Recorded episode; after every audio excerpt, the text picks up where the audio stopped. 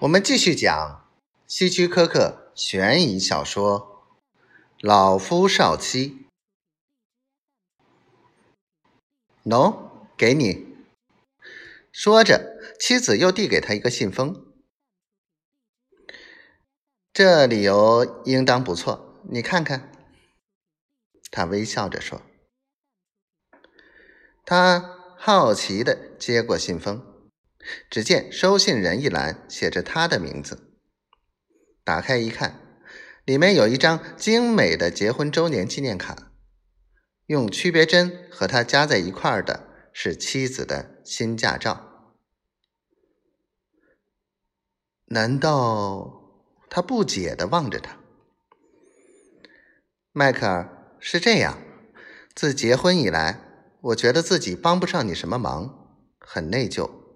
就很想学开车，可是我觉得做丈夫的不应该教自己的妻子开车，于是我就到汽车驾驶训练班去学习了。那里有个教练很好，不仅有耐心，而且很冷静。事情就是这样的，他慢慢的解释说。听完他的话。迈克尔内心的疑云彻底消散了。真像他所说的，丈夫教妻子学开车是个很别扭的事儿。当初他教他时，就有好几次，简直都被气得要发疯。瞧着妻子那始终挂着脸上的淡淡微笑，迈克尔内心充满了愧疚。原谅我吧，上帝。我多么卑劣呀！我居然怀疑我的妻子。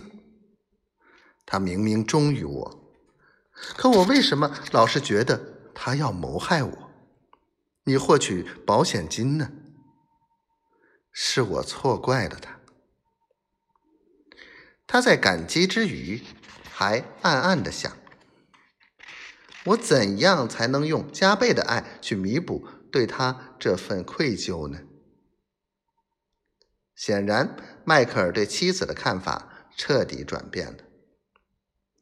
趁妻子去洗手间，迈克尔开动脑筋，想着各种弥补的办法。我是给他买一部小跑车呢，还是带他出去旅行呢？这些都不够，还是给他买一套手镯和戒指吧。总之。迈克尔愿意想尽一切办法消除自己心中的那份愧疚。是彼得吗？对，没错。他那天在购物中心真的看见我们了，要抓紧。